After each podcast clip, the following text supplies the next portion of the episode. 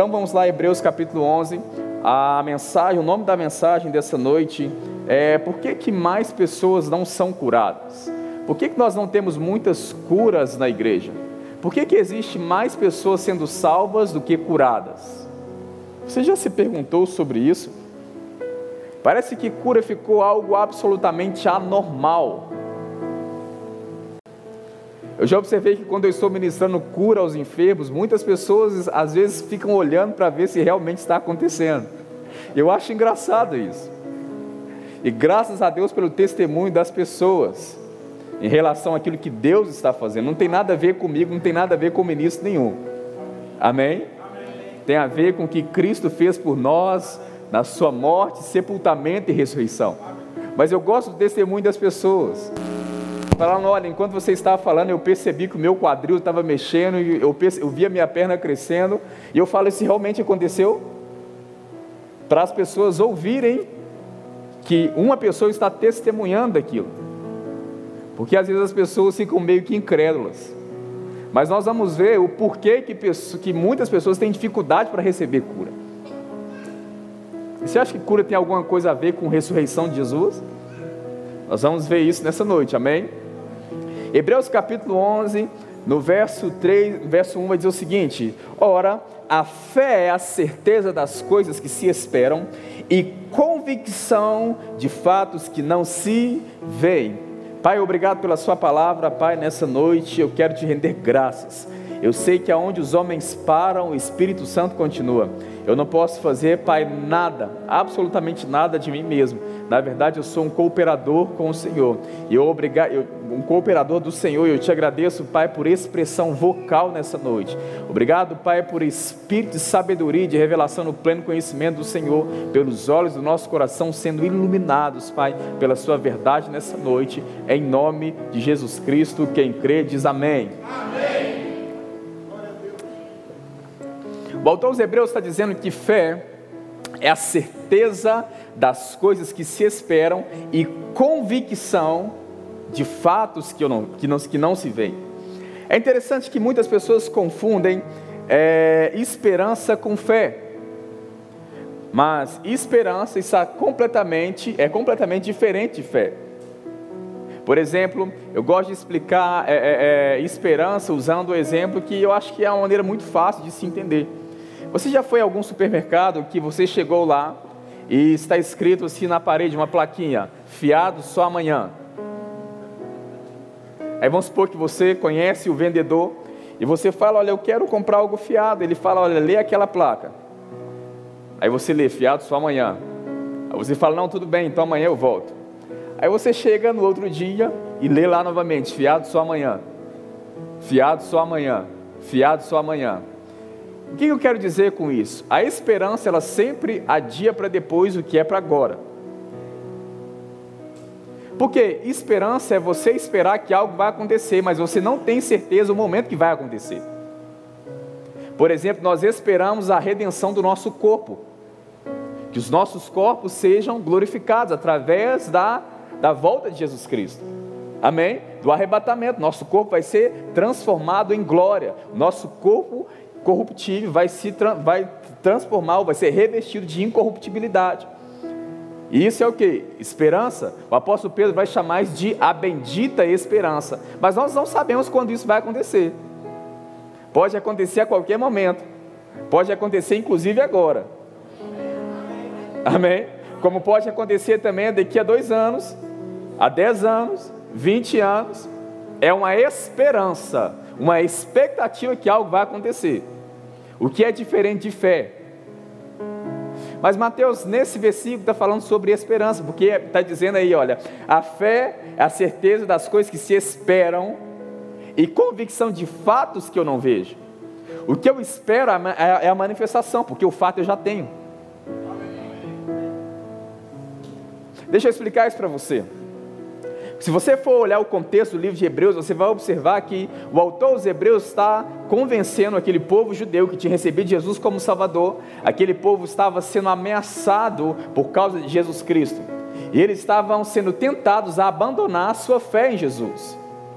E o autor dos Hebreus começa a lançar bases, fundamentos, o fundamento da redenção, mostrando aquilo que Jesus já fez por nós, que toda lei, todos os profetas era sombra do que havia de vir, mas Jesus é a imagem real.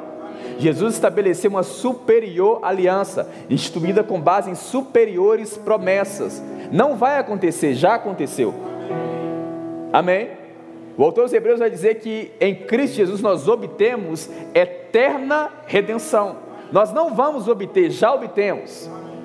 Então, o autor dos Hebreus está mostrando, está apresentando esses argumentos para, aquele, para, o, povo judeu, para aquele povo que tinha recebido Jesus como Salvador, para não abandonar a sua fé em Jesus Cristo, porque ela tem grande galardão, e o galardão vai se manifestar na sua, na sua totalidade na volta de Cristo.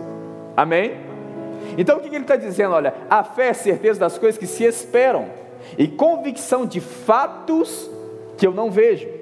O que eu espero é a manifestação daquilo que já é meu. Entende isso?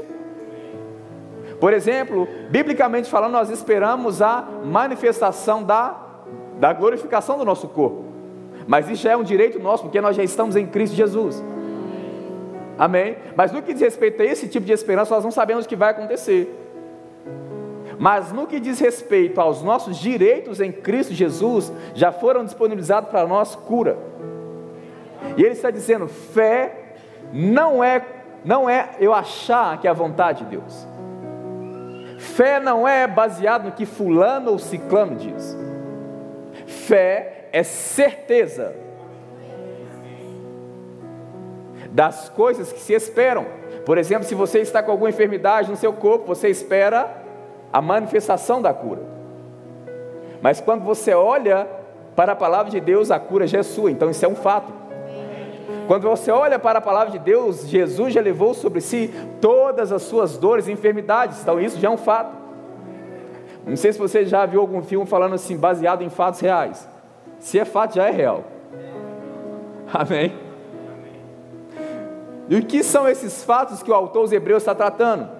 Ele está tratando sobre a morte, sepultamento e ressurreição de Jesus, a sua ascensão e o seu assentar à direita de Deus.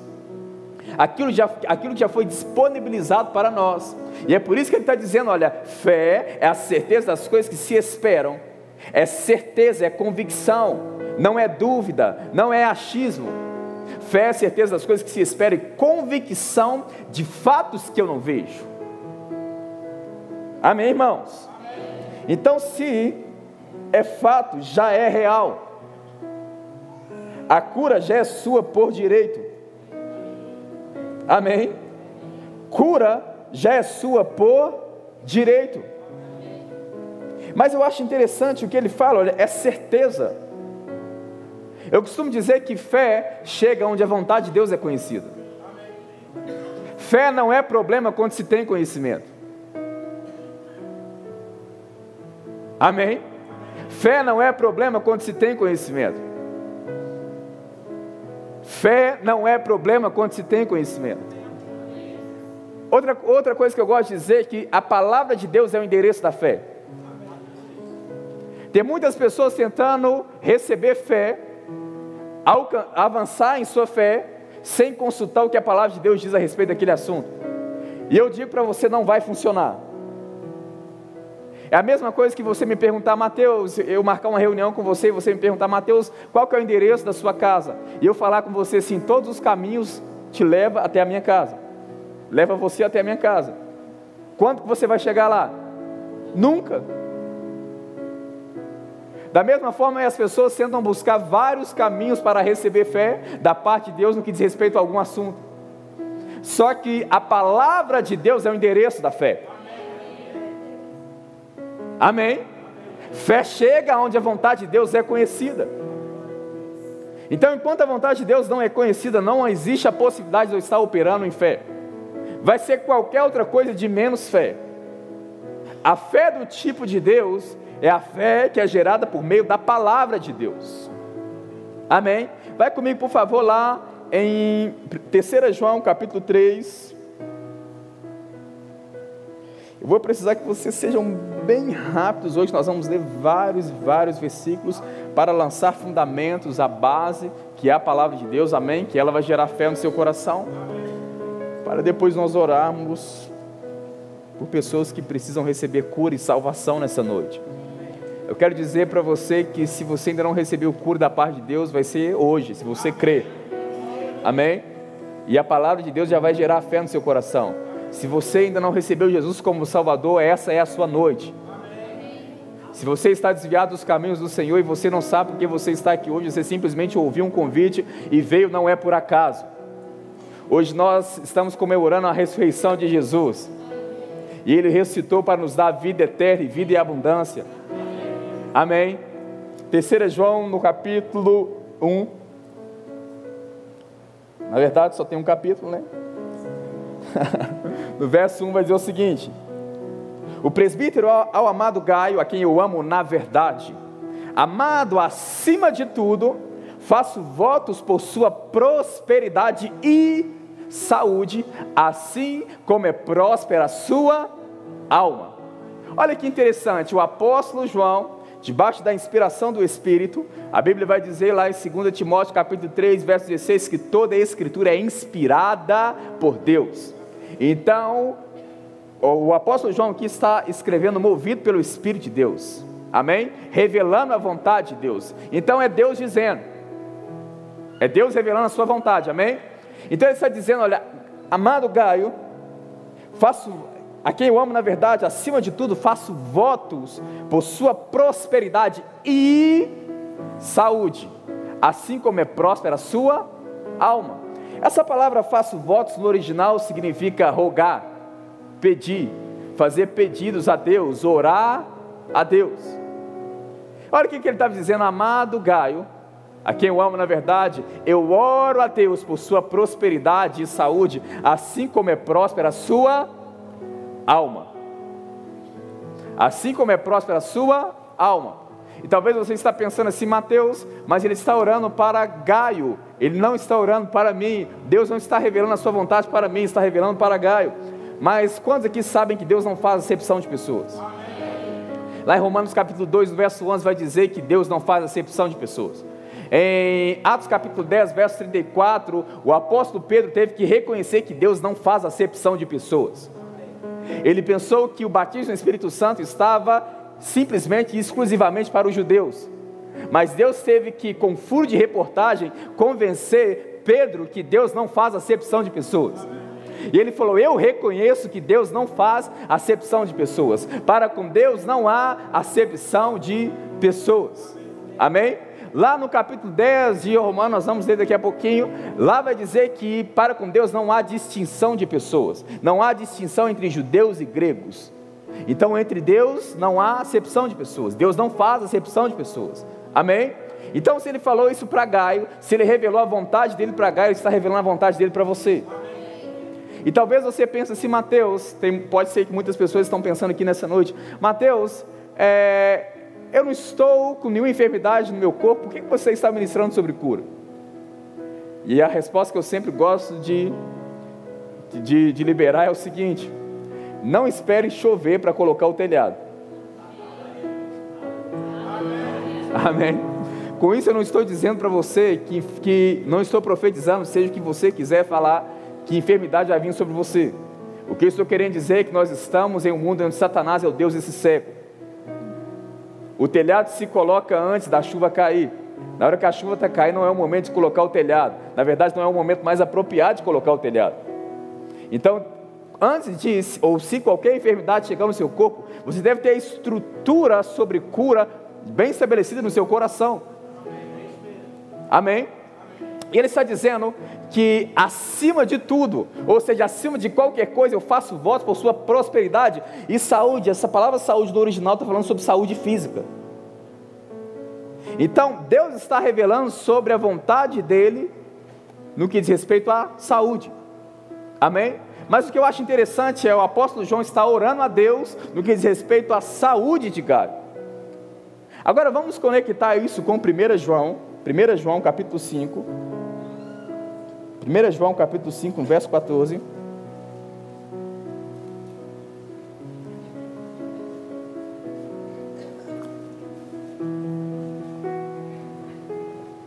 Vai dizer o seguinte: essa é a confiança que temos para com Ele que se pedimos alguma coisa segundo a Sua vontade, Ele nos ouve, e se sabemos que Ele nos ouve, quanto ao que lhe pedimos, estamos certos que obtemos os pedidos que lhe temos feito.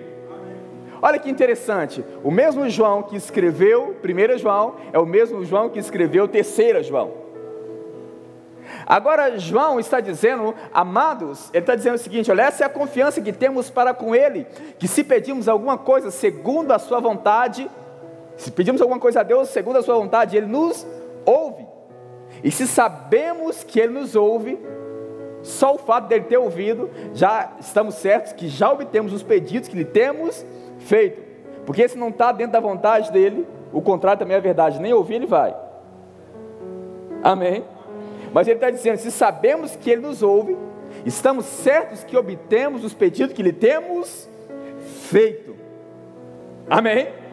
Agora olha que interessante, eu não creio que João perderia o seu tempo orando diante de Deus pela saúde de Gaio, se não fosse a vontade de Deus que Gaio andasse em saúde divina. Amém?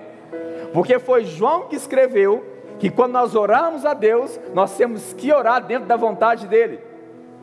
E quando oramos dentro da vontade dEle, nós estamos certos que já obtemos os pedidos que lhe temos feito. Então, já que João escreveu isso, eu não creio que ele perderia o tempo dele orando por algo que não está dentro da vontade de Deus. Uma vez que ele mesmo escreveu que nós temos que orar dentro da vontade de Deus. Amém? E ele está dizendo: se sabemos que ele nos ouve, já obtemos, não vamos obter, já obtemos os pedidos que lhe temos feito. E ele vai dizer: essa é a confiança que temos para com ele. Então, deixa eu dizer algo para você: oração por cura é, é uma oração que sempre vai ser respondida.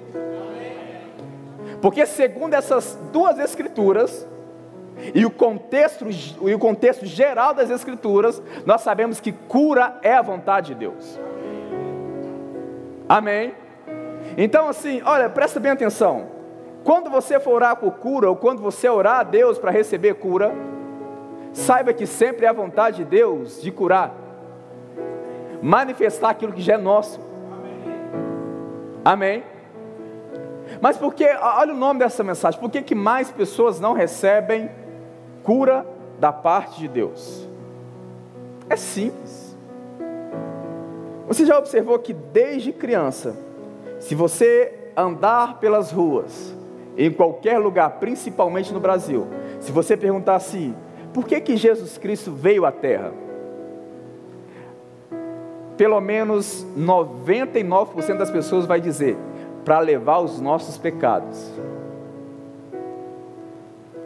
Para levar os nossos pecados. E essas pessoas ouvem isso desde criança. Que Jesus veio na cruz para levar os nossos pecados. Mas boa parte dessas pessoas nunca ouviram que Jesus veio levar as nossas dores e enfermidades.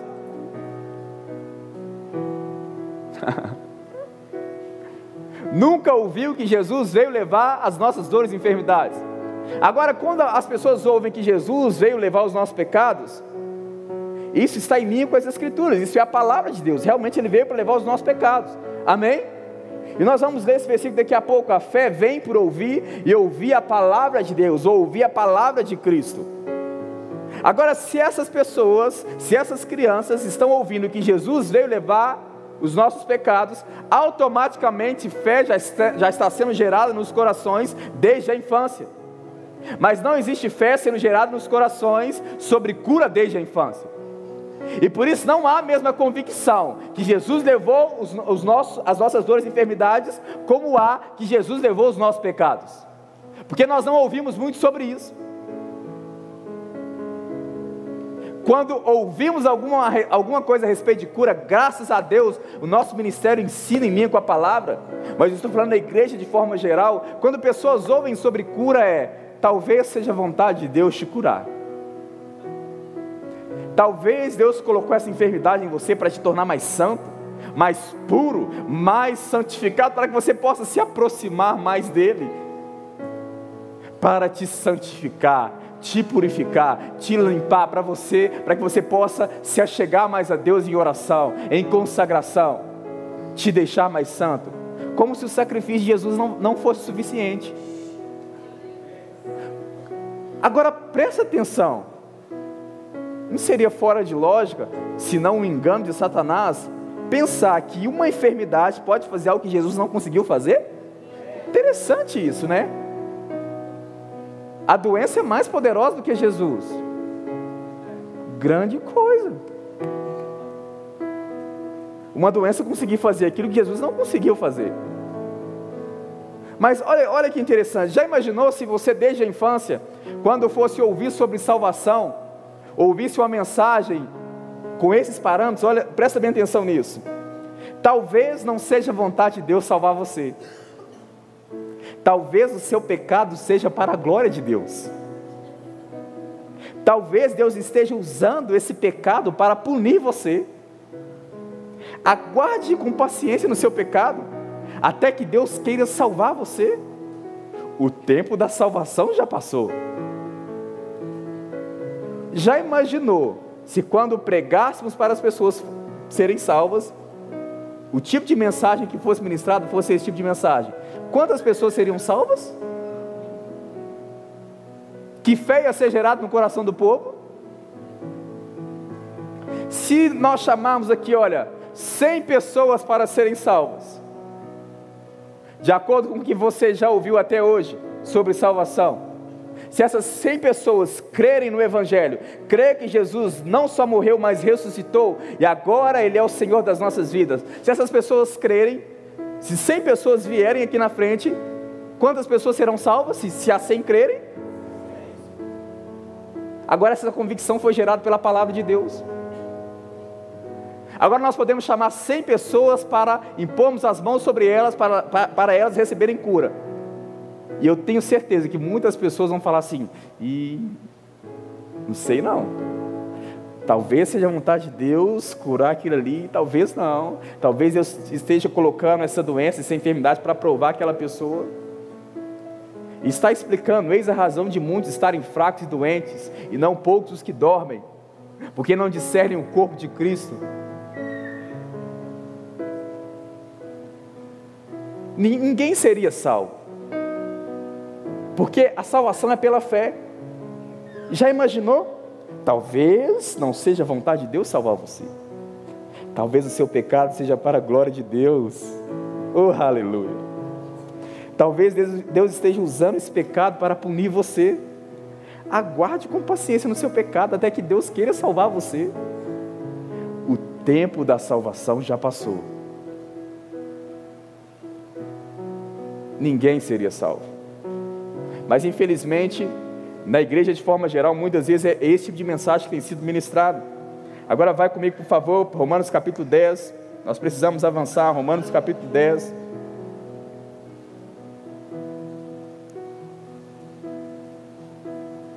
Romanos capítulo 10.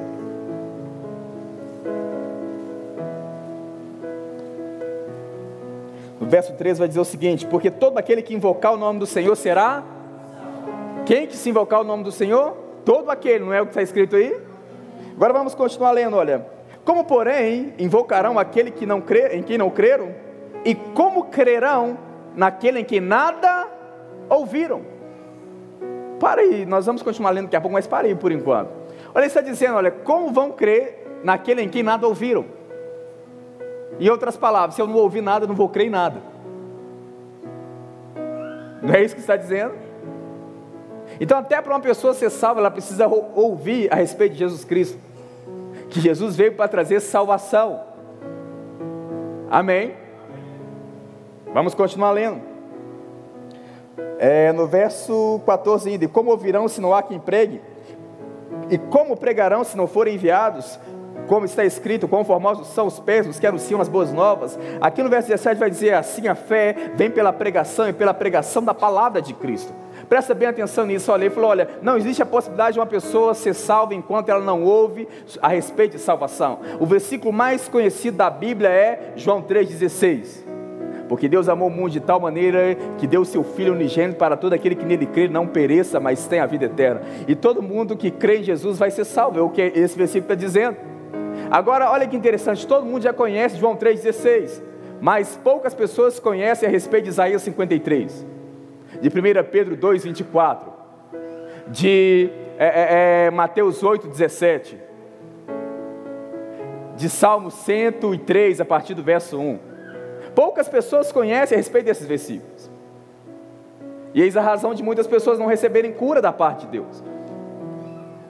Agora, eu acho interessante que o ministério de Jesus se resume em ensinar, pregar e curar. Não tem como tirar a cura do Evangelho.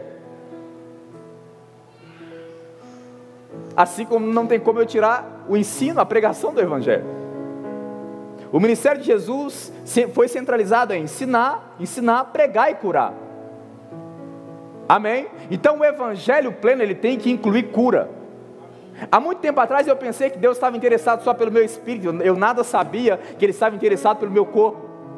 Até eu ler a primeira carta de Tessalônica, capítulo 5, verso, verso 23, o mesmo Deus da paz o santifique em tudo, e o vosso espírito, alma e corpo sejam conservados íntegros e irrepreensíveis até a volta do nosso Senhor Jesus Cristo.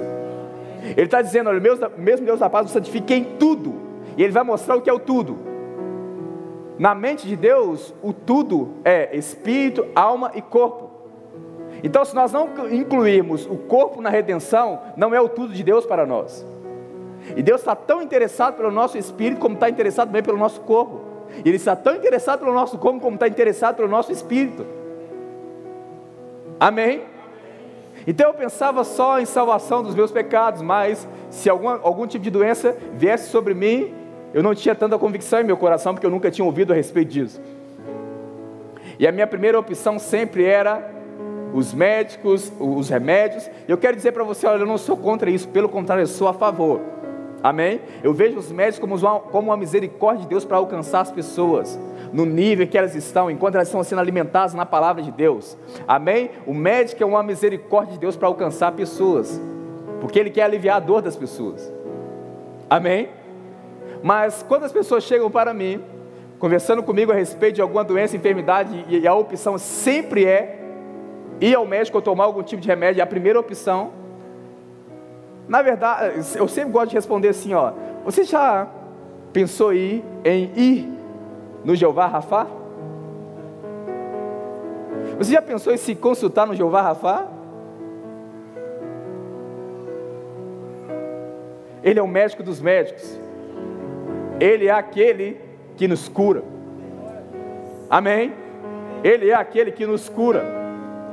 Agora a fé vem por ouvir, não diz que veio, diz que vem está no presente. A fé vem por ouvir, ouvir, ouvir, ouvir a palavra de Deus. Há uma convicção no seu coração sobre salvação, porque você ouviu, ouviu, ouviu, ouviu, ouviu, e ninguém consegue te convencer que você não é salvo. Se eu perguntar se você partir daqui hoje, você vai para onde? Com certeza vou estar com Cristo. Mas você não sente nada. Você não está sentindo nenhum arrepio. Como você crê que você vai estar com Cristo? Ah, pela palavra de Deus. Você ouviu, ouviu, ouviu, ouviu. E às vezes as pessoas ouvem sobre cura pela primeira vez e quando vai ouvir pela segunda vez, ah, eu já sei sobre isso. Mas a fé vem, não diz que veio. Amém? No ministério de Jesus ele operava da mesma maneira. Há uma conexão entre ouvir e ser curado, e uma conexão entre ouvir e ser salvo. Eu vou, eu vou citar aqui por causa do nosso tempo. Amém? Lá em Lucas capítulo 5, no verso 15, Lucas capítulo 5, verso 15 vai dizer o seguinte: Porém, o que se dizia a seu respeito cada vez mais se divulgava, e grandes multidões afluíam ou se reuniam para ouvirem e serem curados das suas enfermidades. Olha que interessante, grandes multidões. Vocês concordam comigo que multidão já é muita gente? E multidões? Agora, muito, grandes multidões se reuniam perto de Jesus porque estavam ouvindo a respeito dele. A sua mensagem se divulgava e se reunia estavam perto de Jesus para ouvirem e serem curados. Não era para ser curado depois ouvir. É para ouvir e ser curado. Agora, isso no ministério de Jesus. Aquele que tinha a plenitude da unção operando. Eles iam para ouvirem e serem curados. Amém? Aí no capítulo 6 de Lucas mesmo, no verso 18 vai dizer o seguinte: que vieram para ouvirem serem curados de suas enfermidades, também os atormentados por espíritos imundos eram curados. E toda a multidão procurava toca, procuravam tocá-lo, porque deles saía poder e curava a todos. Olha que interessante, essa, multidão vinha para ouvir e ser curada das suas enfermidades e ser livre dos espíritos malignos. E depois de ouvir, as pessoas tocavam nele para receber cura. Agora Jesus tinha a unção sem medida sobre a vida dele. E até no ministério de Jesus as pessoas precisavam ouvir sobre cura. E aqui eu tenho certeza que Jesus estava ministrando sobre cura. Por que, que você tem certeza que Jesus está ministrando sobre cura, Mateus? O que, que te dá certeza disso? A própria palavra. A fé vem para ouvir, ouvir a palavra de Deus. Se as pessoas estivessem ouvindo sobre prosperidade, não ia gerar fé para cura, ia gerar fé para prosperidade. Se as pessoas estivessem ouvindo sobre batismo no Espírito Santo ou sobre o Espírito Santo, ia gerar fé nesse assunto, não ia gerar fé para cura. Então, se eles estavam, se eles estavam reunidos perto de Jesus para ouvirem, é para cura. Ouvirem serem curados. Em Marcos capítulo 6, a Bíblia vai dizer que Jesus não pôde fazer muitos milagres na cidade natal dele, não é porque ele não queria, é porque ele não podia. Existe uma diferença de não querer para não poder. E vai dizer lá que era por causa da incredulidade do povo. E no próximo versículo vai dizer: E Jesus passou a ensinar. Por que, que ele passou a ensinar? Porque fé vem por ouvir e ouvir a palavra de Deus. Fé chega onde a vontade de Deus é conhecida. O leproso chegou para Jesus e falou: Se quiseres, purifica-me. Essa expressão se denota dúvida. Ou seja, eu sei que você pode me curar, mas não sei se é a sua vontade me curar. Então, se você quiser, você pode me purificar. Jesus, que é a expressão exata de quem é Deus, que é o próprio Deus em operação, ele diz: Olha, eu quero, fique limpo. Jesus imediatamente corrigiu a dúvida daquele leproso. Se ele corrigiu a dúvida daquele leproso, ele está corrigindo a sua dúvida também. Amém? Louvado seja Deus. Louvado seja Deus. Vai comigo, por favor, para Salmos. Enquanto você abre Salmos 103, eu vou citar outro versículo aqui. Lá em Tiago, Tiago vai perguntar: Está alguém entre vós doente? Chame os presbíteros da igreja e estes façam oração sobre eles, ungindo em nome do Senhor. E a oração da fé, não diz a oração da dúvida, diz a oração da fé, salvará ou curará o enfermo. E se essa pessoa tiver cometido pecado, seriam perdoados no mesmo momento que for curado, ou vai ser curado no mesmo momento que o pecado for perdoado. Em outras palavras, o mesmo versículo está mostrando Jesus que sal, é, é, perdão dos pecados está na redenção, mesmo um versículo está mostrando que cura está na redenção. E Tiago está perguntando: está alguém entre vós doente? Ele está procurando alguém. Então isso denota que não deveria ter ninguém. Não é verdade? Por que, que, tá, por que não deveria ter ninguém? Está alguém entre vós doente? Chama os presbíteros da igreja. Eles façam oração sobre ele, ungindo em nome do Senhor. E a oração da fé curará o enfermo. Então, se tivesse alguém doente, esse alguém seria curado. Mas como? Por meio da oração da fé. Agora a fé vem por ouvir, ouvir a palavra de Deus. Amém? Então tem que o, o, a pessoa que está orando pelo enfermo, tanto a pessoa que está orando como a pessoa que está recebendo, deve ter certeza que é a vontade de Deus de curar. Senão cura não manifesta porque é a oração da fé que cura o enfermo. E a palavra cura ali no original é a palavra sozo, que é a mesma palavra que nós lemos lá é, é, em Romanos capítulo 10, que é todo aquele que invocar o nome do Senhor será salvo. Essa palavra salvo lá no, em Romanos capítulo 10 é a palavra sozo também, que foi usada para a salvação. Então as escrituras estão mostrando que a mesma palavra que é usada para a salvação é a mesma palavra que é usada para a cura. Mostrando mais uma vez que o mesmo Jesus que levou os nossos pecados é o Jesus que levou as duas enfermidades.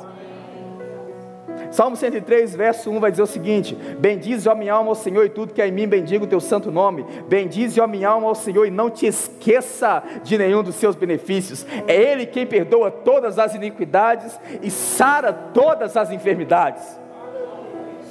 Olha o que, que Davi está dizendo: Davi é uma aliança inferior à nossa, mas ele conhecia sobre aliança. E ele falou: Olha, bendize, ó minha alma, ao Senhor. Ele é um espírito, está falando para a alma dele. Bendize, ó minha alma, ao Senhor. Bendize, bendize a Ele, bendize o teu santo nome. Não te esqueça de nenhum dos seus benefícios. Observa que Davi está falando que não é Deus que está esquecendo os benefícios, era Ele mesmo. Amém?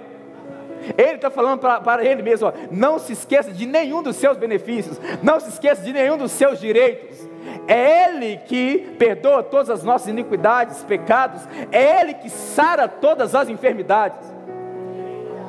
Agora, olha que interessante, o mesmo versículo que está tá dizendo que Jesus levou os nossos pecados, no mesmo versículo está dizendo que Ele levou as nossas enfermidades. Ou o mesmo versículo que está dizendo que Deus perdoa os pecados, é o mesmo versículo que está dizendo que Deus sara enfermidades, nos livra das enfermidades. Mas eu ouvia só que Jesus levou os meus pecados um evangelho parcial, não um evangelho total, não era a plenitude. Não tem como eu separar a cura do evangelho. Não é interessante? Deus não poderia colocar os versículos separados, essas expressões separadas? Mas não existe só esse versículo, existem vários versículos. Já apresentei para vocês Tiago, apresentei aqui também em Salmo 103. Agora eu quero apresentar mais dois que nós vamos orar. Lá em Isaías 53, Isaías 53, Isaías 53.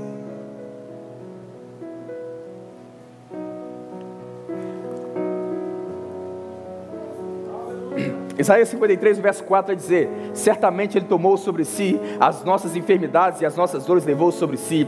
E nós o reputávamos por aflito, ferido de Deus e oprimido, mas Ele foi transpassado por causa das nossas transgressões e moído por causa das nossas iniquidades. Mas o versículo não, não, não acaba aí. O castigo que nos traz a paz estava sobre ele, pelas suas pisaduras fomos sarados.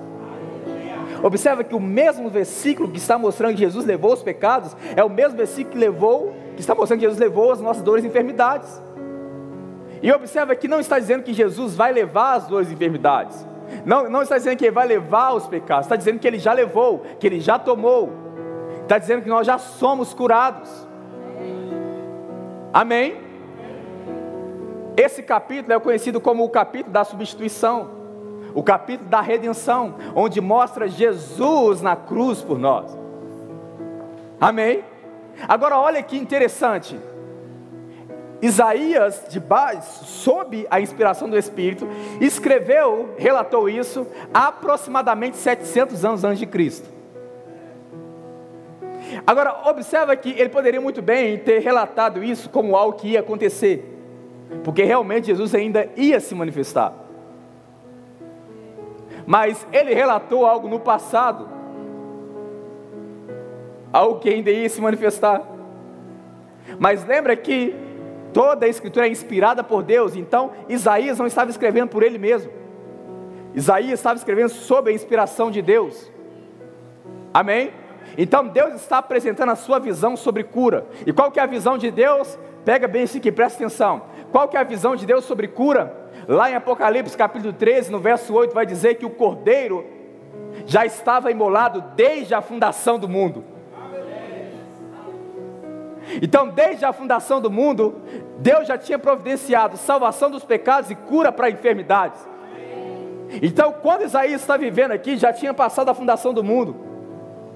Então, se Deus já determinou isso lá, Isaías, debaixo dessa inspiração, ele escreve: olha, ele já levou sobre si as nossas dores e enfermidades. Nós o reputávamos por aflito, ferido de Deus e oprimido. Pensávamos que ele tinha cometido alguma coisa contra Deus, mas ele, ele estava sendo é, transpassado por causa das nossas iniquidades. Ele foi moído por causa das nossas iniquidades. O castigo que nos traz a paz estava sobre ele. Por suas pisaduras nós somos sarados. Mateus capítulo 8, Mateus capítulo 8.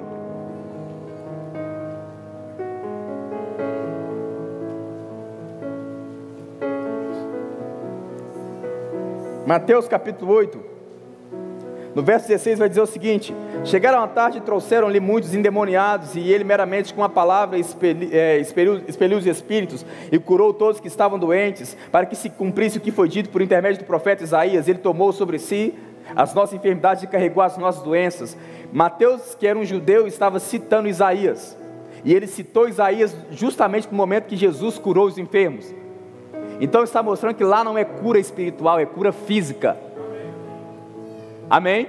Aí no capítulo 9, vai, vai estar escrito o seguinte, no verso 1: Entrando Jesus no barco, passou para o outro lado e foi para sua própria cidade. Eis que trouxeram um paralítico deitado no leito. Vendo-lhes a fé, Jesus disse ao paralítico: Tem de bom ânimo, filho, os seus pecados estão perdoados. Mas os escribas diziam consigo mesmo: Este blasfema. Jesus, porém, conhecendo-lhes os pensamentos, disse: é, Por que cogitais o mal em vosso coração? Pois qual é mais fácil dizer?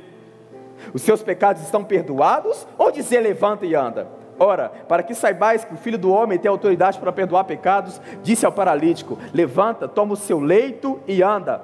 E levantando-se, partiu e foi para sua casa. Vendo isso, as multidões, possuídas de temor, glorificavam a Deus que dera tal autoridade aos homens. Presta bem atenção, olha, antes de explicar o contexto aqui, olha que interessante. O paralítico é curado e as pessoas glorificavam a Deus por causa da cura daquele paralítico. Então, nos tempos de Jesus, as pessoas glorificavam a Deus pela cura. E hoje nós somos incentivados a glorificar a Deus com doenças e enfermidades. Não mudou as coisas? Mudou demais, gente. Mas vamos continuar. Olha, esses amigos trazem aquele paralítico para ser curado. Mas observe que Jesus falou: os seus pecados estão perdoados. Ele não falou nada sobre enfermidade. Por que, ele não falou nada sobre enfermidade no início? Por quê? Porque nós vemos em Gênesis capítulo 1, Gênesis 2, que quando Deus está em operação, a doença não vem dele. Tudo que Deus criou é bom. Mas a doença, a enfermidade entrou no mundo por causa do pecado, aquele que veio para matar, roubar e destruir, trouxe essas coisas para o mundo. Então, enfermidades é consequência do pecado que entrou no mundo. Amém? Então, isso é uma consequência. Então, o que Jesus está querendo dizer? Olha, se a raiz do problema está sendo resolvida, as consequências também têm que, estar, tá, têm que ser resolvidas. É por isso que ele, diz, ele disse: os seus pecados estão perdoados. Em outras palavras, para mim está no mesmo pacote. Qual é mais fácil dizer: os seus pecados estão perdoados ou levanta e anda? Ah, para que saibais que o filho do homem tem autoridade para perdoar pecados, levanta e anda. Em outras palavras, o corpo vai refletir o que aconteceu dentro. Se eu resolver a raiz do problema, as consequências também já estão resolvidas. Então, mesmo Jesus que levou os pecados, levou dores e enfermidades. Amém? Não há razão para nós estarmos enfermos, permanecermos enfermos. Então, se você quiser receber cura da parte de Deus, pode vir aqui na frente, por favor, nós vamos impor as mãos sobre você rapidinho.